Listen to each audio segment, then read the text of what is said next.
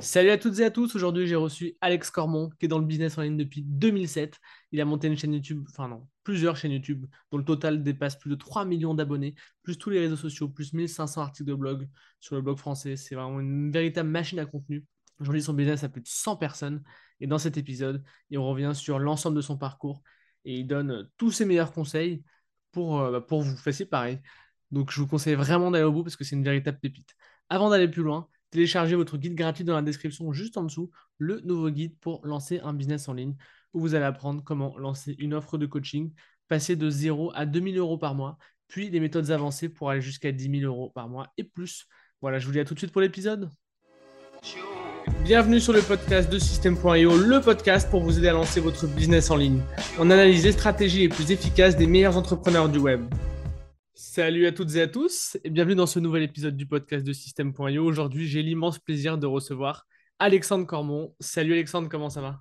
Yes, salut Antoine, bah écoute avec plaisir, merci d'être là, ça me fait yes. plaisir. Moi aussi, ça me fait super plaisir. Ça fait un moment qu'on parle de, cette interview et donc on y est enfin. Euh, rentrons dans le vif du sujet. Est-ce que tu peux commencer par te présenter? Yes, avec plaisir. Merci pour l'invitation encore une fois. Bah écoute, je m'appelle Alex Cormon, euh, j'ai un métier qui est atypique, comme euh, je suis connu comme le love coach, donc coach en amour.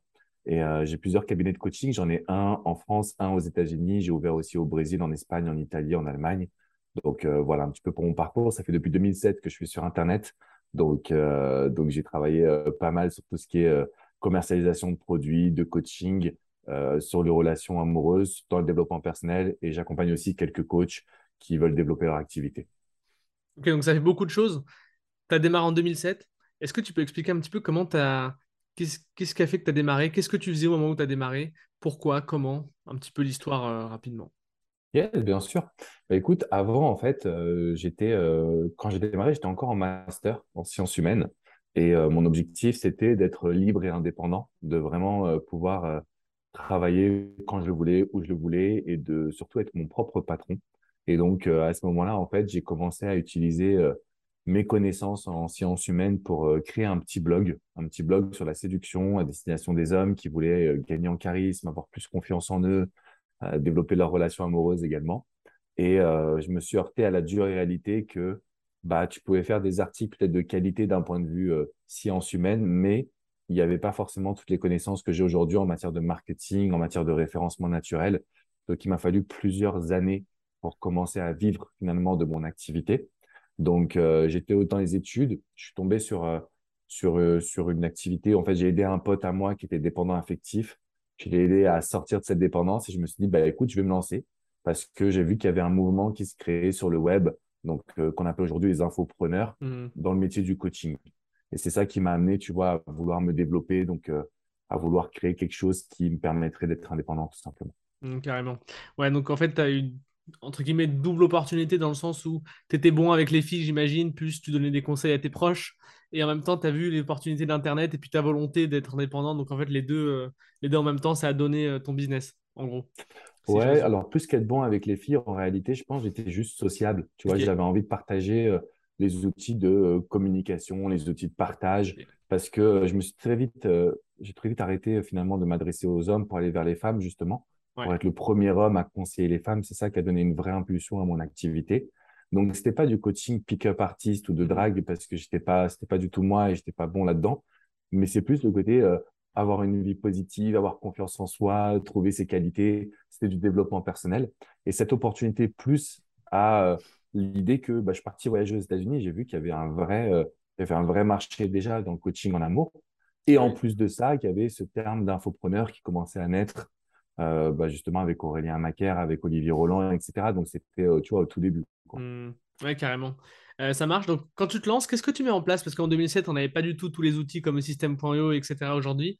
je pense que tu as commencé par du blogging, j'imagine. Je ne sais pas trop, peut-être que tu as, pris les méthodes américaines que tu as répliquées sur le marché français. Est-ce que tu peux expliquer un petit peu ce que tu as fait? Bah, Pour être honnête, en fait, j'ai été assez débile parce que je me suis lancé je me suis lancé sans réellement étudier en fait ce qui se passait, c'est-à-dire sans étudier le marché, sans comprendre les enjeux du web marketing. Donc euh, c'est simple, hein, je vivais à l'époque du basketball. Donc euh, tu vois, j'avais une vie euh, entre le basket, les études qui était quand même très cool. Hmm. Et j'avais un budget que j'ai tout claqué dans un super site internet révolutionnaire, dans des cartes de visite, dans des flyers. Bien évidemment, ça m'a rien rapporté Le parce beau que, site bah, en fait, où personne ne va, quoi. exactement. Ouais, J'avais zéro trafic, j'avais zéro, j'avais zéro communauté, j'avais zéro prospect. Donc, j'avais beau avoir un super site et je te j'avais des cartes de visite à l'époque en vernis. Enfin, c'était incroyable ce que j'avais fait. Mais, euh, mais en réalité, ça m'apportait rien. Donc euh, là, je me suis dit, il y a un problème. Et au travers de recherches, de rencontres également dans la communauté, bah, j'ai compris à l'époque, c'était quand même beaucoup basé sur le blogging parce que le, référen- le référencement naturel était beaucoup plus simple qu'aujourd'hui. Oui, Donc, j'ai commencé à développer un blog avec des articles. Et bon, bah, au début, j'avais écrit des centaines d'articles qui n'étaient pas visibles jusqu'à ce que je comprenne que, bah, y a des règles en référencement, il y a des règles pour le moteur de recherche de Google. Et c'est là où j'ai commencé à me dire, bah, OK, je vais les appliquer. Et il y a eu, euh, il y a eu un engouement parce qu'on n'était pas finalement beaucoup. Donc, tu vois, il n'y avait pas beaucoup de love coach, il n'y avait pas beaucoup d'hommes, il y avait même zéro homme qui conseillait des femmes. Donc, j'avais un petit positionnement, j'avais le blog. Et à l'époque, comme il n'y avait pas beaucoup de concurrence, donc c'était ah ouais, c'était à 15 ans. oui. Donc, euh, c'était plus simple de se développer avec un blog qu'aujourd'hui. Ouais, tu rankais rapidement, quoi, en fait. Si tu... Dès que tu appliquais les règles basiques de Google, ça marchait, en fait. C'est ça que tu veux dire. Exactement, ouais, Ouais. c'était exactement ça. Mais euh, là, enfin, tu vois, j'ai navigué un peu sur ton site et tes contenus euh, pour préparer un peu l'interview, etc. Et j'ai trouvé que tu étais quand même vachement, vachement bien référencé. hein. Je sais pas si c'est le même nom de domaine que tu as aujourd'hui. J'ai plus le nom de domaine en tête. Je crois que c'était alexcormon.com.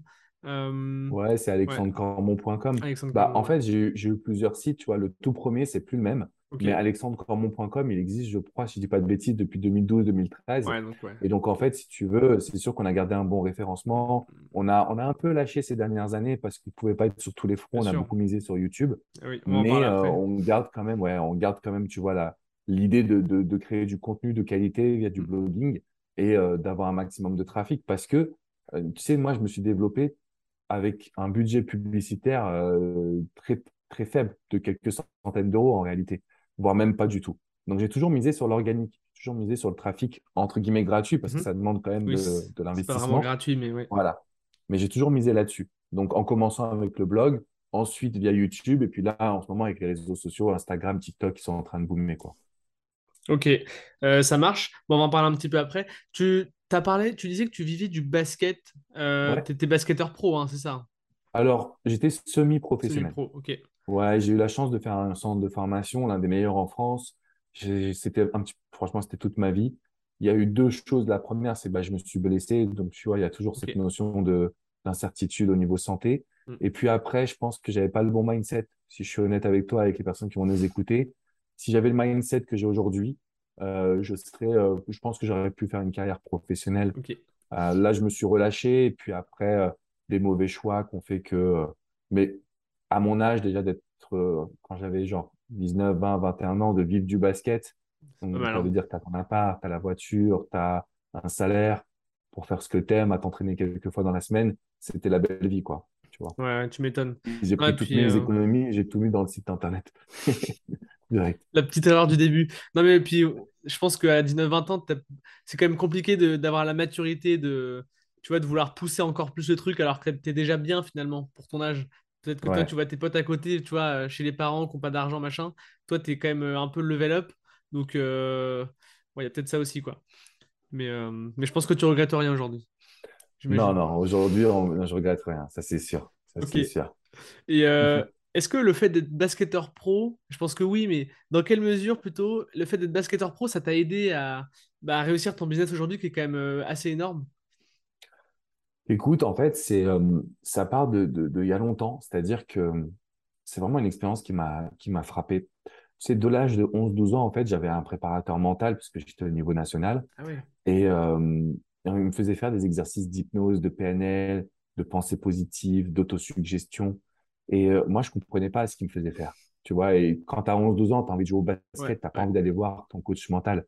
Et aujourd'hui, je me rends compte qu'en fait, il m'a donné une éducation ouais. que peut-être 99% des gens n'ont pas dans notre société. Et je dis pas que je suis meilleur, mais c'est juste que l'éducation qu'il m'a appris, qui m'a transmis, bah, de connaître mes qualités, de renforcer mon mental, de, tu vois, de croire en soi, de croire en sa vision, c'est des choses que euh, je retransmets aujourd'hui. Donc, dès l'âge de 11-12 ans, j'ai eu ce préparateur mental euh, qui m'a suivi. Le basketball, quand tu vas haut niveau, bah, c'est, euh, tu vois, c'est millimétré, ta vie, elle est calculée, Ok. tu es déterminé. Et c'est ce qui, aujourd'hui, c'est un peu ma personnalité d'entrepreneur. C'est-à-dire que je suis déterminé, j'ai des rêves qui sont euh, grands, qui sont big et que j'ai envie d'accomplir. Et je pense que c'est toute cette en fait rigueur, toute cette, euh, comment dire, éducation du mental que je retiens parce que ça, on l'a pas à l'école. Je l'ai appris par le basket, je l'ai appris par le sport d'équipe, tu vois. je l'ai appris parce que j'ai aussi une, une famille qui m'a bien entouré. Mais en gros, ce mental que tu as quand tu veux devenir sportif, bah, moi, en tant qu'entrepreneur, c'est ce qui m'a aidé à me surpasser, à euh, partir aux États-Unis sans parler l'anglais, à développer un cabinet de coaching ici, etc. etc. Ah, c'est impressionnant. Est-ce que tu as des exemples d'un peu d'exercices que tu faisais avec ton coach mental, des choses qui peuvent être réplicables euh, chez les personnes qui nous écoutent maintenant? Bah, Le premier exercice tout bête, c'était d'être face à mon miroir tu vois, de contracter le point et de me répéter que j'étais le meilleur.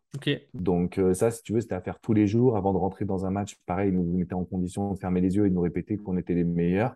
C'était vraiment pour rentrer sur le terrain et avoir, entre guillemets, fin, fin, de la victoire. Quoi. Ouais, exactement. Puis après, il y avait un deuxième exercice qui nous faisait faire. Ça, celui-ci, vraiment, je ne le comprenais pas à l'époque, tu vois. Mais c'était, il mettait différents domaines, en fait, euh, de notre vie. Donc, euh, par exemple, relations amicales, relations avec la famille, et bien évidemment les études également. Et en fait, tu devais euh, un peu définir ton idéal dans ce domaine. Donc, ça faisait travailler ta visualisation. Et après, tu en déterminais un plan d'action sur les 30 prochains jours. Ah Donc, il te faisait une visualisation, projection. Et après, il te demandait, OK, bah, aujourd'hui, tu as 30 jours, qu'est-ce que tu vas mettre en place comme action? Et euh, si tu veux, c'était assez facile dans certains domaines, mais pour d'autres, quand tu as 12, 13, 14 ans que tu fais des exercices, tu comprends pas trop ce qui se passe, en fait. Mais aujourd'hui, je me rends compte que bah, c'est vraiment une méthode de coaching que j'ai trouvée euh, bah, hyper intéressante et qui m'a permis d'évoluer.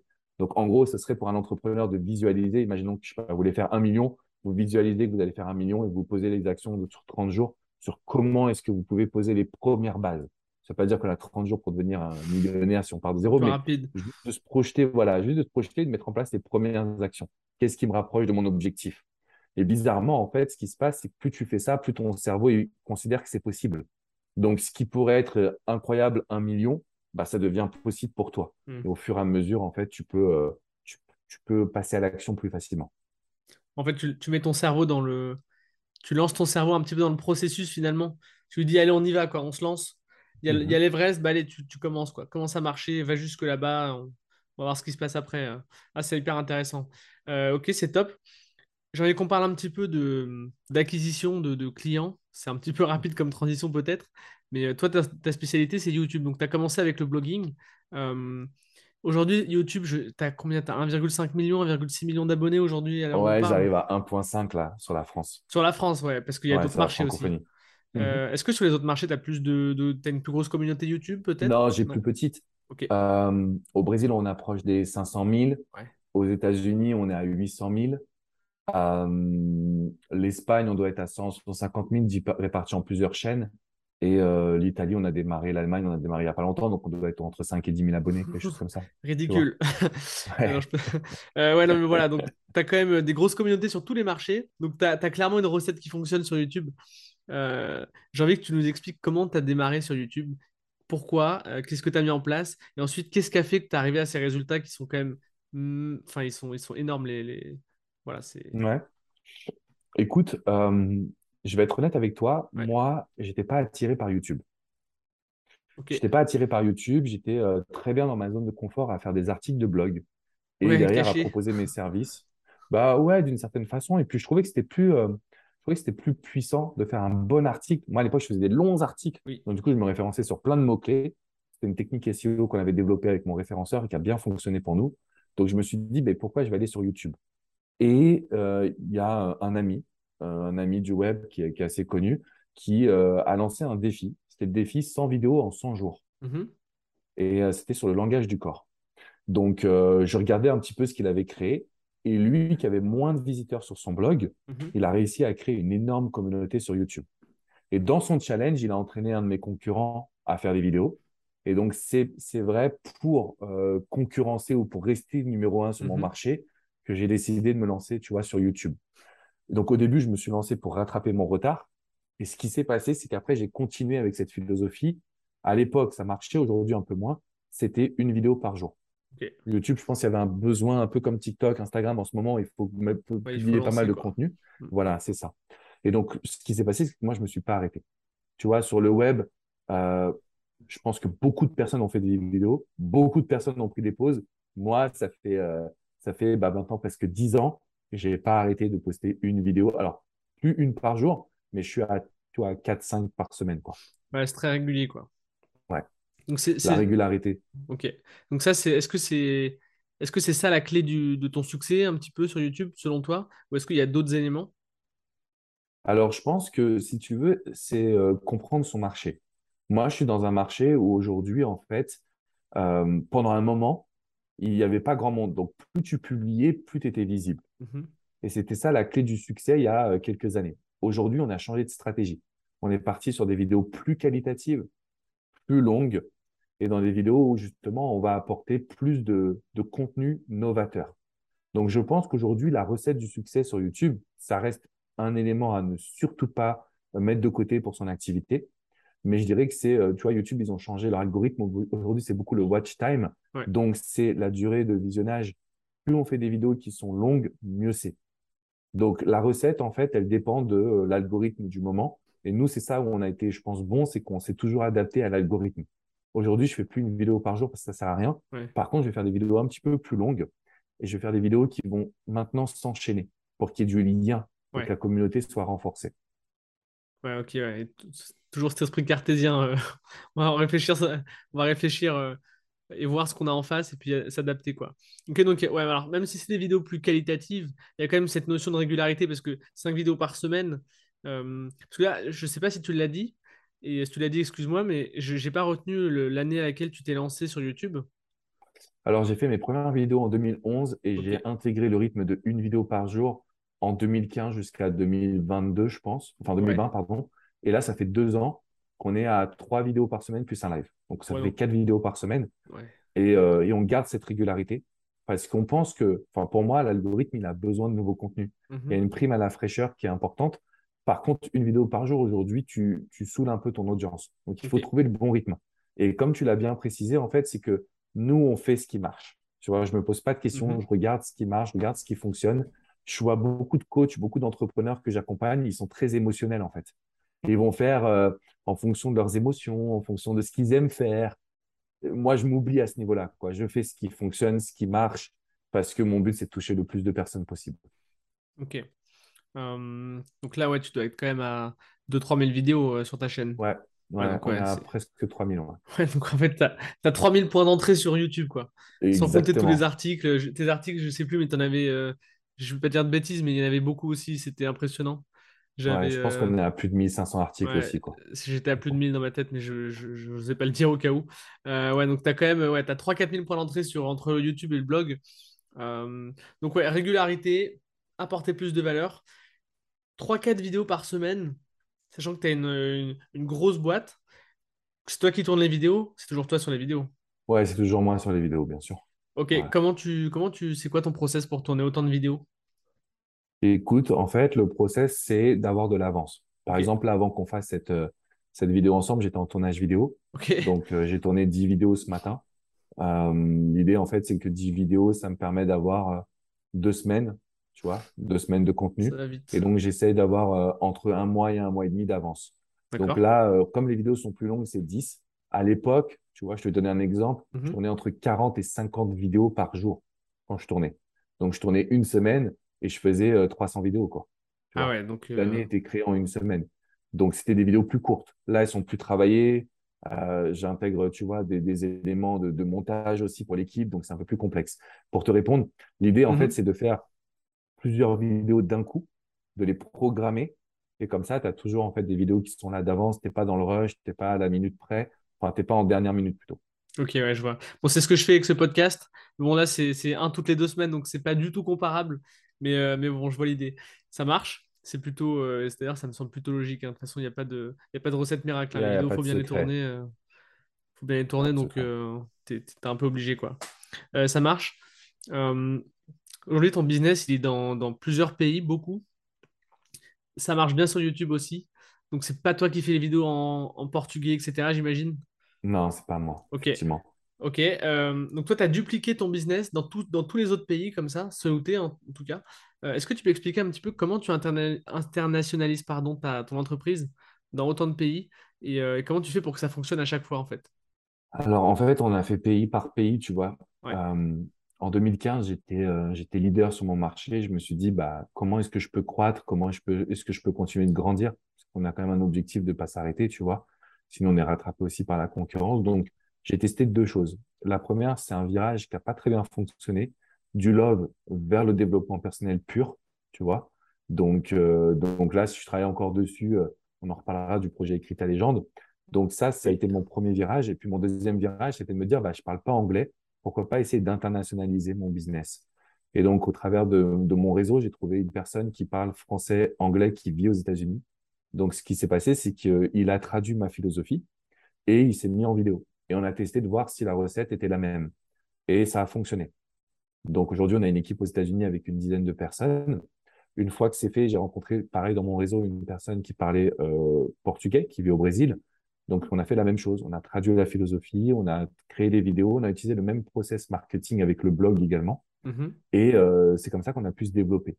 Donc, l'idée pour moi, ça a été un petit peu euh, comme sur un modèle de franchise, Mhm. d'avoir la philosophie qui est traduite, qui est euh, appréciée par une personne avec qui euh, j'ai des relations. Et donc, en gros, cette personne-là, après, gère la boîte, gère les équipes. Et, euh, et donc, on a une relation. moi, je parle avec le directeur, quoi, entre guillemets. Ouais. Et c'est comme si on franchisait. Donc, on a fait d'abord ça. Ensuite, on a fait l'Espagne. Ensuite, on a fait le monde d'Amérique latine, parce que c'est pas les mêmes cultures. Donc, on a, on a des équipes un petit peu, un petit peu dans différents, euh, différents, euh, dans le monde hispanique, entre guillemets. Mhm. Et, euh, et après l'Italie. Mais ça a toujours été la même chose. L'Italie, Ok. c'est un, peu spécial. C'est une personne que, que j'ai rencontrée au travers de mon activité de coach et je lui ai dit, bah, voilà, je pense qu'on peut faire quelque chose en Italie, mais ça a été Ouais. toujours le même process. Traduction, appréhension du marketing et lancement du projet. Ok. Et quand tu dis traduction, donc tu traduis un petit peu la philosophie, etc., mais dans les contenus, est-ce que euh, les personnes reprennent le contenu, euh, le contenu que tu fais en français, ou alors peut-être le contenu anglais, puisqu'ils ne parlent pas forcément tous français, ou est-ce qu'ils ont, ils prennent leurs propres initiatives en restant un petit peu dans le cadre euh, de ta philosophie? Ah, c'est une bonne question. En fait, ce qui se passe, si tu veux, c'est que 80% du contenu, il est traduit du français ou de l'anglais. D'accord. Et il y a 20% qui est libre d'appréciation parce que Ouais. je Oui, pense pas détenir toute la vérité. Donc, moi, je transmets mes idées. Je veux que mes idées ressortent, mais la personne, elle est libre de les apprécier. Elle est libre de transmettre des exemples qui lui appartiennent. Euh, elle ne pourrait pas parler de coaching qu'elle n'a pas fait, par Ouais, exemple. Tu vois. c'est sûr. Donc, euh, l'idée, après, c'est de garder une marge de, de personnalisation. Donc, chaque coach a sa propre personnalité, chaque coach a ses propres idées. Ils suivent à 80% ma philosophie, on va dire. Ouais, ok, d'accord. Je vois, je vois ce que tu veux dire. Il y a un bon équilibre. Ouais, et concernant la, la structure de ton business, parce que c'est pas du tout péjoratif, mais c'est là, j'imagine un peu, tu vois, il y a un petit- une sorte d'usine en fait. Tu vois, c'est un- c'est plus un business en ligne pour être libre. Là, c'est une vraie entreprise. Euh, je pense que tu vas pas me contredire là-dessus. Et c'est quoi un petit peu vos comment est structuré le business? C'est-à-dire que où est-ce que les, où est-ce que vous, où est-ce que les leads entrent? Qu'est-ce que vous vendez? C'est quoi l'échelle de valeur? C'est quoi l'objectif final? Euh, est-ce que tu peux développer un petit peu ce point-là pour, euh, pour qu'on puisse se projeter? bien sûr. Ouais, bien sûr. Bah, déjà, je vais rebondir sur ce que tu dis parce que c'est important. Moi, j'ai jamais eu. euh, Alors, c'est vrai, quand je me suis lancé, je voulais être libre et indépendant, mais j'ai toujours eu la volonté de créer. euh, je vais utiliser un mot qui est un peu hautain, mais un Mhm. peu, j'ai envie de créer un, un empire d'une certaine façon. Tu vois, j'ai toujours travaillé beaucoup, c'est pas beaucoup, beaucoup, beaucoup. hein. Ouais. Ouais, mais tu vois, j'ai pas envie que ça soit mal interprété, mais en Non. gros, j'ai toujours voulu donner le meilleur, j'ai toujours Ouais. voulu créer un truc grandiose, quoi. Donc, je le précise parce qu'il y a beaucoup de personnes qui peuvent se dire, waouh, et euh, mais bon, moi, la semaine de 4 heures, je connais pas. Voilà, je Ouais. préfère, tu vois, c'est important de le préciser. Hmm. Donc, euh, donc l'idée pour moi, ça a été de, de suivre un peu mes envies, de me challenger, tout simplement. Ouais. Donc, voilà, je travaille beaucoup quand même.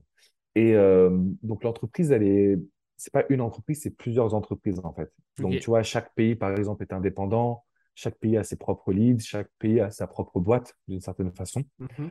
Donc, pour te donner un, un retour sur la boîte plutôt euh, peut-être française ou américaine, en fait, l'idée, c'est qu'on a commencé à, on a commencé sur, euh, sur un domaine et puis après, on est, on, on va chercher d'autres domaines. C'est-à-dire que tu commences par euh, l'idée d'être heureux en couple, puis Mhm. après, tu pars sur la séduction, la confiance en soi. Donc, dans chaque pays, j'ai aussi en fait plusieurs coachs, plusieurs sites, plusieurs chaînes, etc. On a quand même divisé aussi en fonction des axes. Donc, chaque lead va rentrer dans un site spécifique et à partir de là, on est en, on est en mesure de lui donner ce dont il a vraiment besoin, en fait, ce qu'il Ouais, recherche vrai. exactement. Selon sa verticale, en fait. Exactement. Exactement. Donc, si tu veux, pour nous, l'idée, c'est euh, créer du contenu. Ce contenu, on va tout faire pour capitaliser sur l'idée de, de capter l'adresse email, hein, tout simplement, d'avoir Ouais. un prospect qui va rentrer dans nos tunnels. Back to Et basics. après, voilà. Et après, on est sur une échelle de valeur qui va être concrètement euh, classique, c'est-à-dire petit produit, plus gros produit, coaching personnalisé un peu plus cher. Et, euh, et on met en place maintenant des coachings de groupe aussi. Mais on s'est adapté au pouvoir d'achat du marché. Parce que une personne qui est au Brésil n'aura pas le même pouvoir d'achat qu'une personne qui est aux États-Unis. Ouais, ouais, ouais. Euh, surtout quand tu parles anglais, tu vois, pour la petite histoire, on a, on a une grosse, on a des grosses communautés, en tout cas nos clients. Euh, on a beaucoup de clients qui sont à Singapour, qui sont à Dubaï, qui sont dans des endroits où en fait euh, l'argent n'est pas forcément un problème. Donc il y a une énorme disparité entre les revenus ou euh, les, les, les tarifs pardon d'un pays comme le Brésil ou comme l'Espagne et euh, en tout cas le monde hispanique et et Dubaï ou Singapour ou les États-Unis. Ouais, quoi. ouais. C'est sûr qu'il faut gérer ça, quoi, parce que tu commences à proposer la même page à un Dubaïote, sais pas si on dit comme ça, ou un Brésilien, ça, ça va pas bien se passer, quoi. Non, pas du Euh, tout. alors, quand tu dis petit produit, de, un peu plus grand produit, c'est que c'est des formations en ligne avant le coaching? Ouais, c'est ça, c'est ça. On a des petits produits d'appel. Je sais pas, je peux donner un ordre d'idée. Ça va être Hmm. entre 20 et 40 euros, Ouais. par exemple. Ensuite, on a des formations plus complètes qui sont aux alentours de 100 euros. Et après, on part sur du coaching privé, Ok, ouais. donc en fait, tu as, vraiment euh, ça. En fait, je pense que c'est ce que tu faisais au début, quoi, finalement. En fait, t'as pas du tout euh, co- complexifié le truc, euh, être parti dans tous les sens. Non, t'es, t'es resté sur quelque chose de, de très simple, finalement. Donc, Ouais, on a euh, une méthode qui fonctionne, donc on la duplique, ouais, tu ouais, vois. ouais. On la duplique, après, on la personnalise en fonction des cultures, des pays. Mais c'est vrai que la méthode marketing en elle-même, elle est rodée. Et j'aime bien dire ça, tu vois, je pense que c'est important. Mhm. C'est qu'en fait, nous, on s'inspire beaucoup des Américains. Les Américains, ils sont pas plus forts que les Français. Moi, je me suis aperçu que s'implanter aux États-Unis, ça n'a pas été difficile pour nous. Ouais, Parce que le marché francophone, c'est le plus difficile. C'est, euh, on est, nous, on est les plus proches de notre carte bleue. On n'aime pas dépenser de l'argent. Euh, les- tout est gratuit chez nous pour le niveau de l'éducation. Donc, toute la, tout le mindset est complètement différent. Ouais, ouais, ouais. Donc, euh, donc, vu ce qu'on a fait en France, on s'est dit, bon, on va dupliquer. Bien sûr, on va l'améliorer, on va l'optimiser. Mais on sait que euh, si on perce en France, on peut, on peut percer partout dans le monde, quoi. Ouais, ça marche. Ah, c'est marrant. On, on a plutôt l'idée, euh, le marché américain, si on arrive à le craquer, on est bon. Et le reste suivra, entre guillemets. Alors que toi, du coup, toi, c'est plutôt la France qui est compliquée. Et les États-Unis, euh, donc c'est, si tu arrives à faire la France, les États-Unis, c'est, beaucoup plus abordable. Clairement. Clairement, à partir du moment où tu arrives à percer en France sur un marché où, on- encore une fois, l'acte d'achat n'est pas si simple Oui, pour nous, Français, tu vois, oui, je m'inclus dedans. Ouais, Euh, je vois les États-Unis, ils vivent à crédit, euh, tu vois, ils achètent tout et n'importe quoi. Donc, euh, en fait, c'est un autre marché. Nous, je- les Américains sont très inspirants pour nous. C'est une chose, c'est un fait. Tu vois, quand tu vas aux États-Unis, c'est très inspirant. Quand tu vois les leaders aux États-Unis, c'est fois 10 par rapport à nous. ouais, Mais en réalité, la- le gap est beaucoup plus réduit qu'on pourrait le penser. ok. Ah, Et ça nous a pas pris longtemps de, de nous implanter aux États-Unis. Donc, c'est là où je me suis dit, en fait, nous, en France, on est quand même très fort. Très fort en termes de marketing, en termes de communication, en termes de branding aussi, et en termes de, de ce qu'on transmet aux personnes. Tu vois, on a une vraie, euh, on a une vraie valeur du client. Prenons le cas, Hmm, par exemple, de System.io. En réalité, ce que vous êtes toujours en recherche perpétuelle d'évolution. hmm, Les hmm. Américains, ils sont plus dirigés vers le chiffre d'affaires que vers ça. Et je pense que nous, c'est un gros avantage qu'on a. Donc, euh, à toutes Ouais, les personnes qui veulent s'implanter aux States, c'est possible.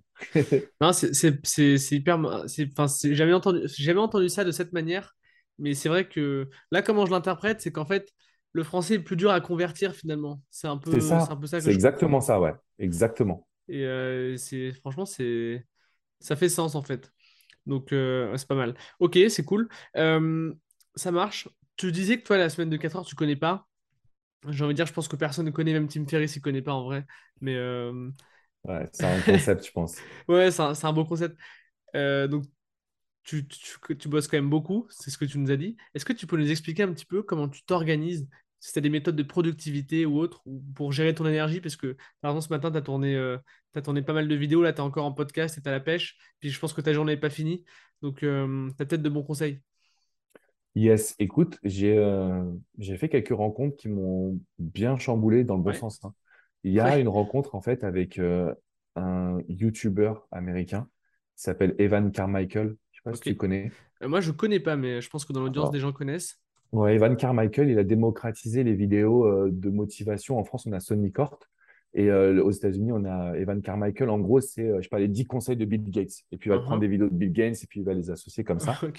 Et donc, je l'ai rencontré. Il doit avoir, pas, à l'époque, 3, peut-être maintenant 4 millions d'abonnés. Je ne sais pas exactement combien il en a, mais en fait, quand je l'ai rencontré, je trouvais ça intéressant parce que j'avais fait un podcast avec lui. Il m'a expliqué qu'en fait, lui, tout son jeudi était dédié justement à euh, le podcast, la prise de parole en public, etc. Parce que s'il faisait ça, il ne pouvait pas faire autre chose. En gros, aujourd'hui, je tourne des vidéos. Là, j'ai un podcast avec toi. J'en ai un encore après. J'ai Ah oui des lives. Ouais, parce qu'en fait, j'ai tout mis sur là le lundi. Parce que si je m'arrête maintenant, en fait, j'ai plus d'énergie pour faire quoi que ce soit. Je peux pas écrire un bouquin, je peux pas coacher, je peux pas. Donc, je mets tout d'un coup. Ouais. Et je pense que mon cerveau, il est concentré sur Ouais. l'idée que à la fin de ma journée, je suis mort. Ça, c'est une certitude. C'est sûr, ouais. Mais demain, je me concentrerai sur une phase d'inspiration. Donc, demain, je vais travailler sur la création d'une formation. Ah, c'est marrant ça. Donc, moi, en fait, j'essaie de regrouper par, euh, en fonction de la journée, Ah, c'est énorme. puis en fonction aussi de, euh, bah, des activités que j'ai à mettre en place. Sinon, ce que je vais faire, c'est que généralement, j'ai toujours deux heures le matin où je travaille sur la mission la plus urgente et la plus importante. Donc, je me réveille, je fais ce que j'ai à faire le plus important. Et après, je vais regarder mes emails. Après, je vais coacher. Après, je vais faire des lives. Tu vois, aujourd'hui, la mission la plus importante que j'avais, c'était de tourner trois vidéos parce que je fais un lancement. Mhm. Et donc, du coup, j'étais focus dessus. Tu vois. Ouais. mais tu fais rien tant que ça c'est pas fait. Ouais, je fais rien tant que ça s'est pas fait.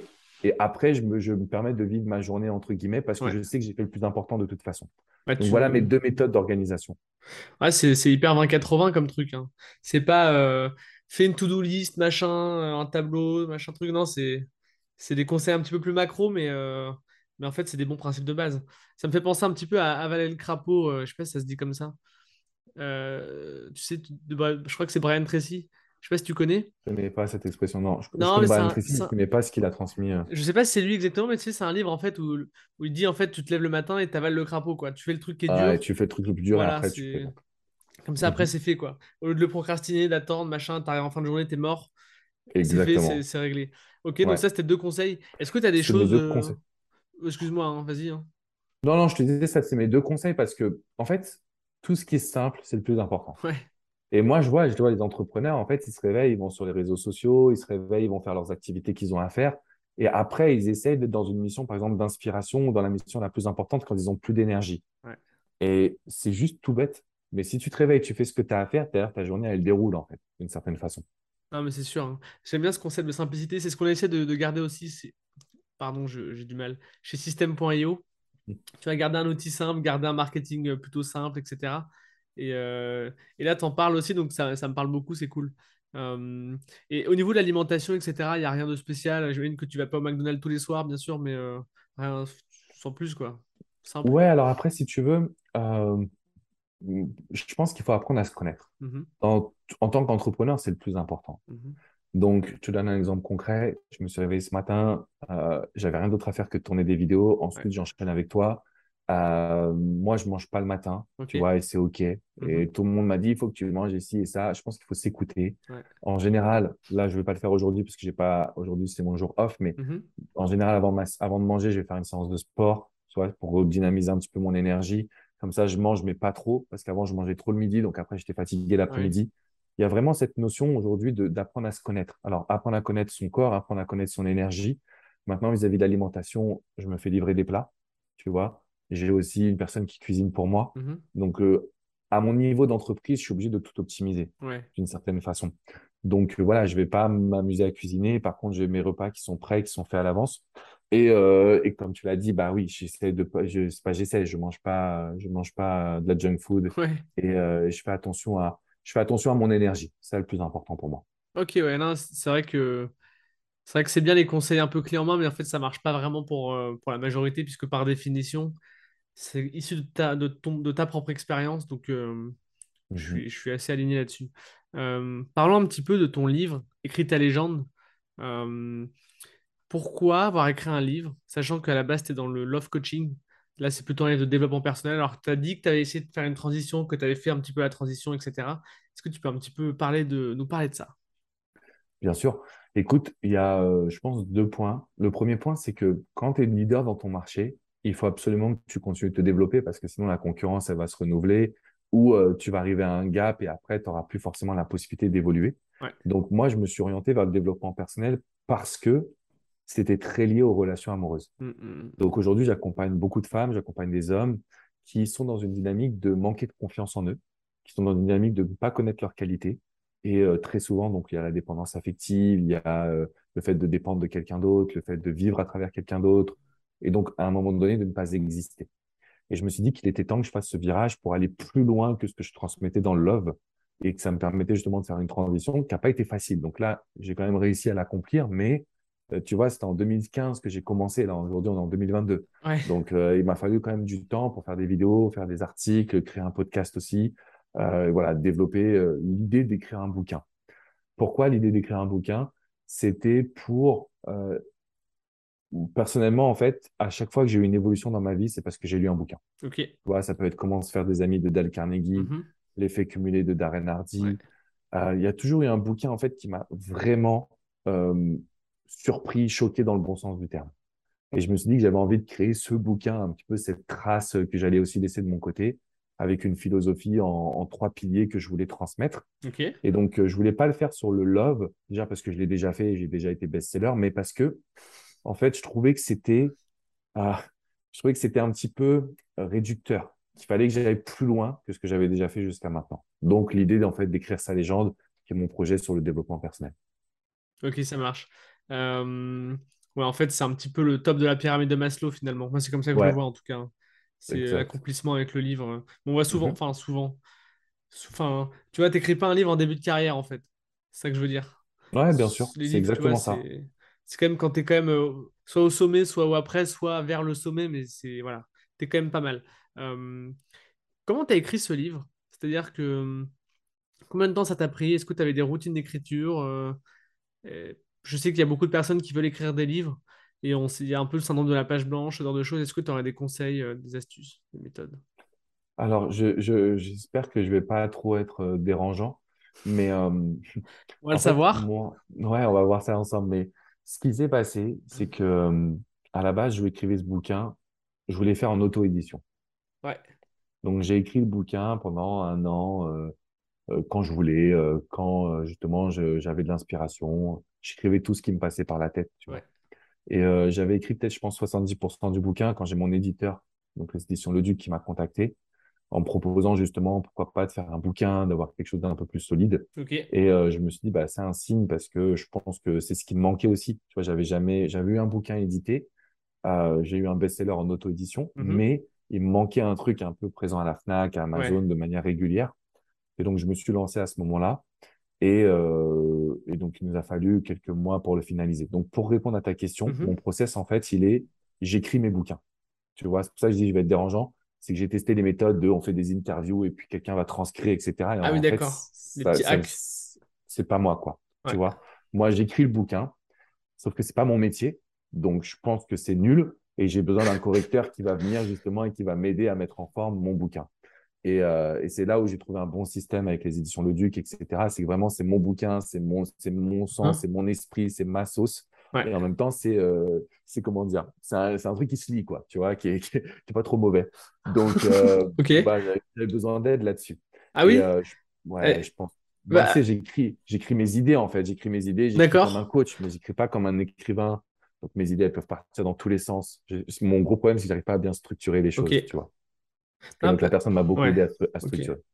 Non, mais ce que j'allais te dire, euh, vu que tu as écrit quand même pas mal d'articles, de blogs, est-ce que ça t'aurait. Je me dis que ça, aurait pu t'aider, parce qu'en écrivant des articles, tu as quand même appris à écrire et à rendre tes idées euh, euh, digestes finalement, puisque ton blog a, marché, donc c'est pas pour rien non plus, tu vois. Et ça, ça t'a pas aidé plus que ça? Bah, je pense que ça aide, mais tu sais, le problème, c'est que tu écris un article qui fait, je sais pas, 2000 mots comparé à un bouquin qui fait 220 pages.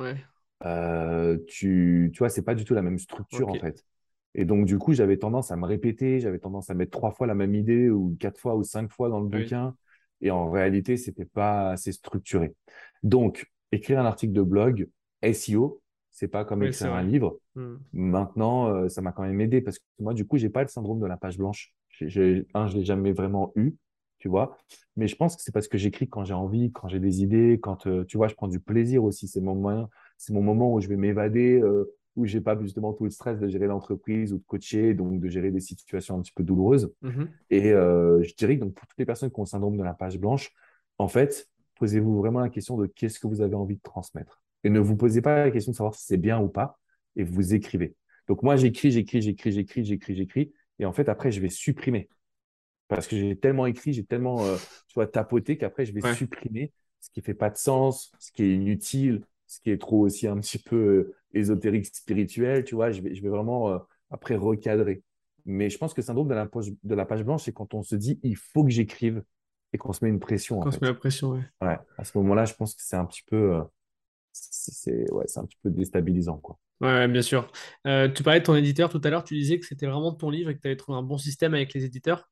Moi, je connais pas du tout le monde de l'édition et euh, je me dis, parce que en fait, si tu dis ça, c'est peut-être que les, les éditeurs ont tendance peut-être à, à dénaturer l'idée de l'auteur, non? C'est...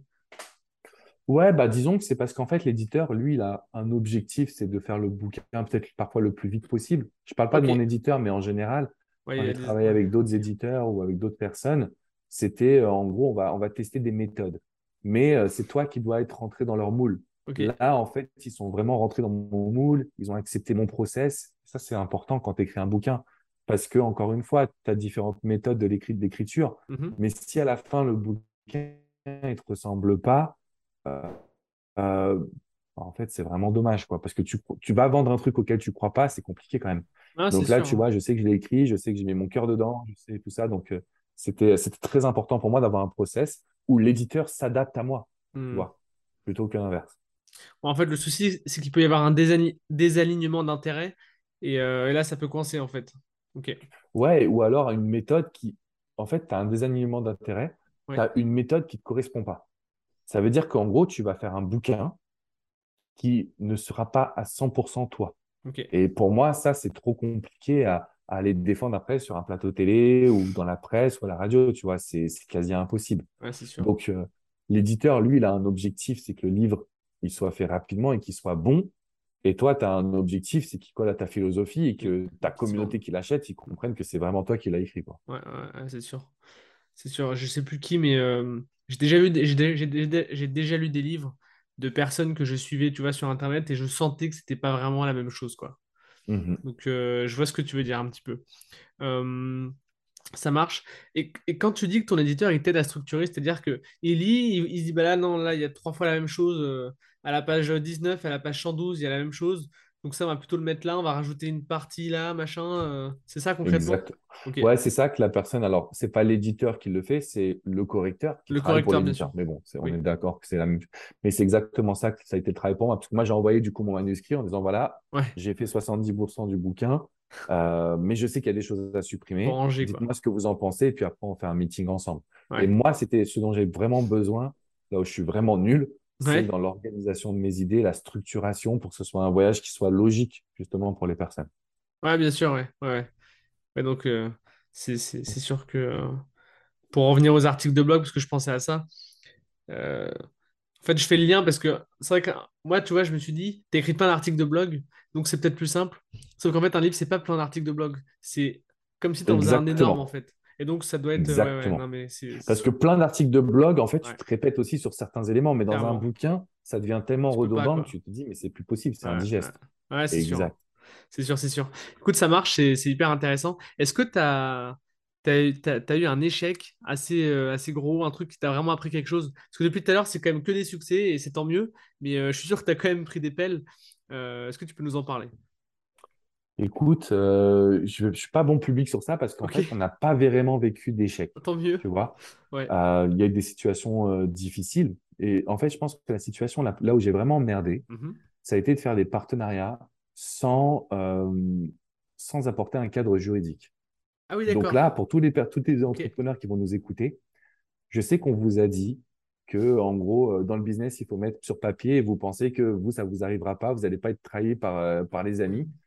Faites très attention à ça. Voilà. Moi, je pense que mes gros échecs, c'est quand j'ai trop fait confiance, Hmm. quand j'ai été trop sympathique. Et, euh, et c'est là où je me suis pris les plus grosses claques. Ok. Vraiment. Ah bah Parce oui, que sur un modèle de franchise, quand tu veux aider un coach, il faut que tu t'assures que le coach ne va pas te mettre un coup de poignard dans le dos et il faut que tu aies un bon contrat juridique. Donc, euh, ça m'est arrivé, tu vois, de me retrouver un peu comme un con.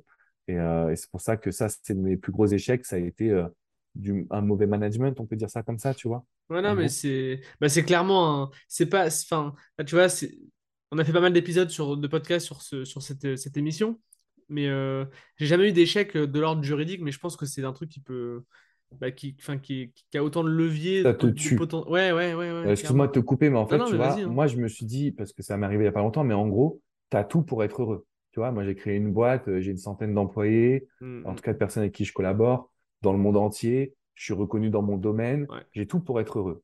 Et il suffit qu'il y ait un, une personne qui te mette un coup de poignard dans le dos ouais, et ta vie, elle est ruinée du jour au lendemain, comme ça, pendant plusieurs semaines, parce que tu restes humain, donc tu rumines d'une certaine façon.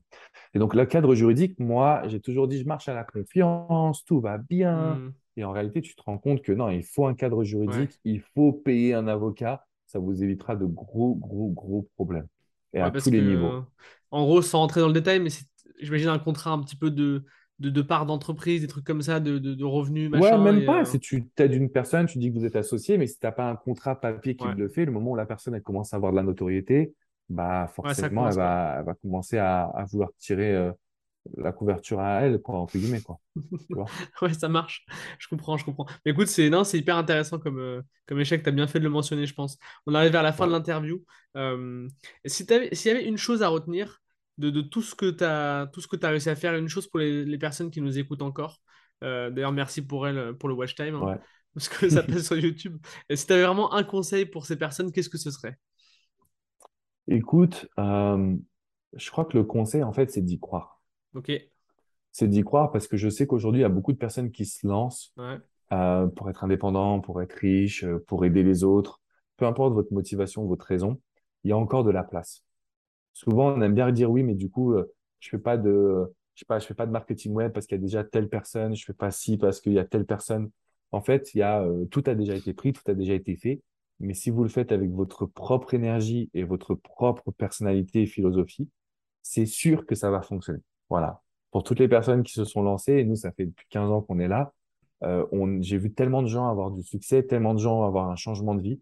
Donc, euh, faites-le. Par contre, c'est pas facile, c'est pas rapide, ça demande des efforts, mais si vous suivez ces podcasts et que vous, vous êtes là, c'est que vous avez envie de faire les efforts, donc ça va fonctionner, c'est sûr.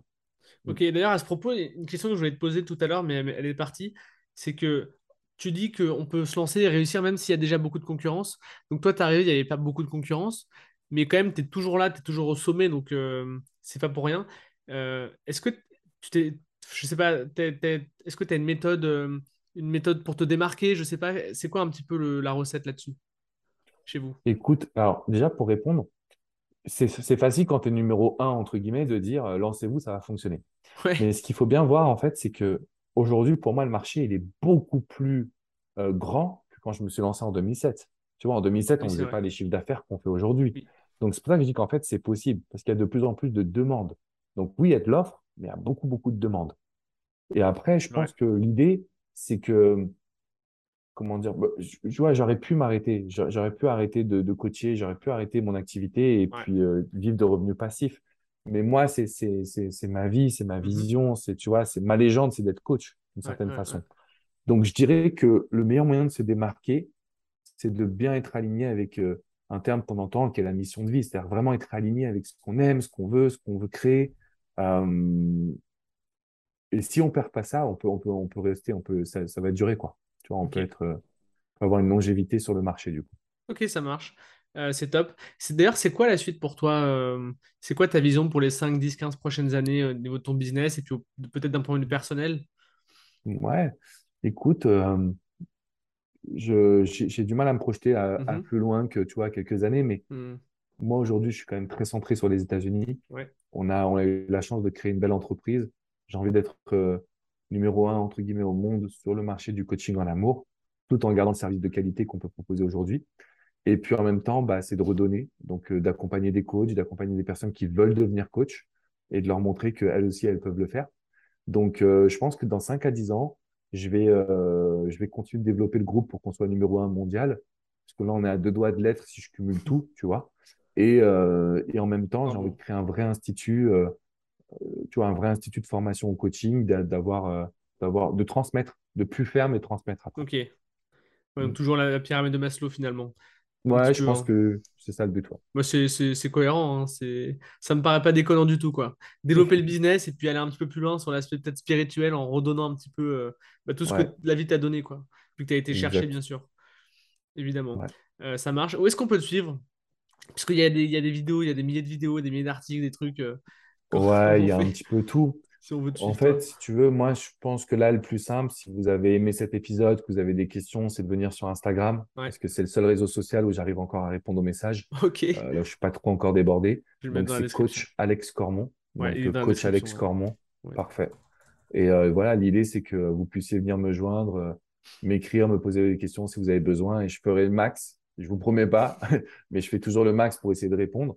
Et puis après, bah, il y a euh, différentes chaînes YouTube. Il y a Alexandre Cormon sur le Love, il y a Écrit ta légende et il y a euh, Club Elite euh, pour la partie un petit peu plus business. Écoute, ça marche, tout est dans la description.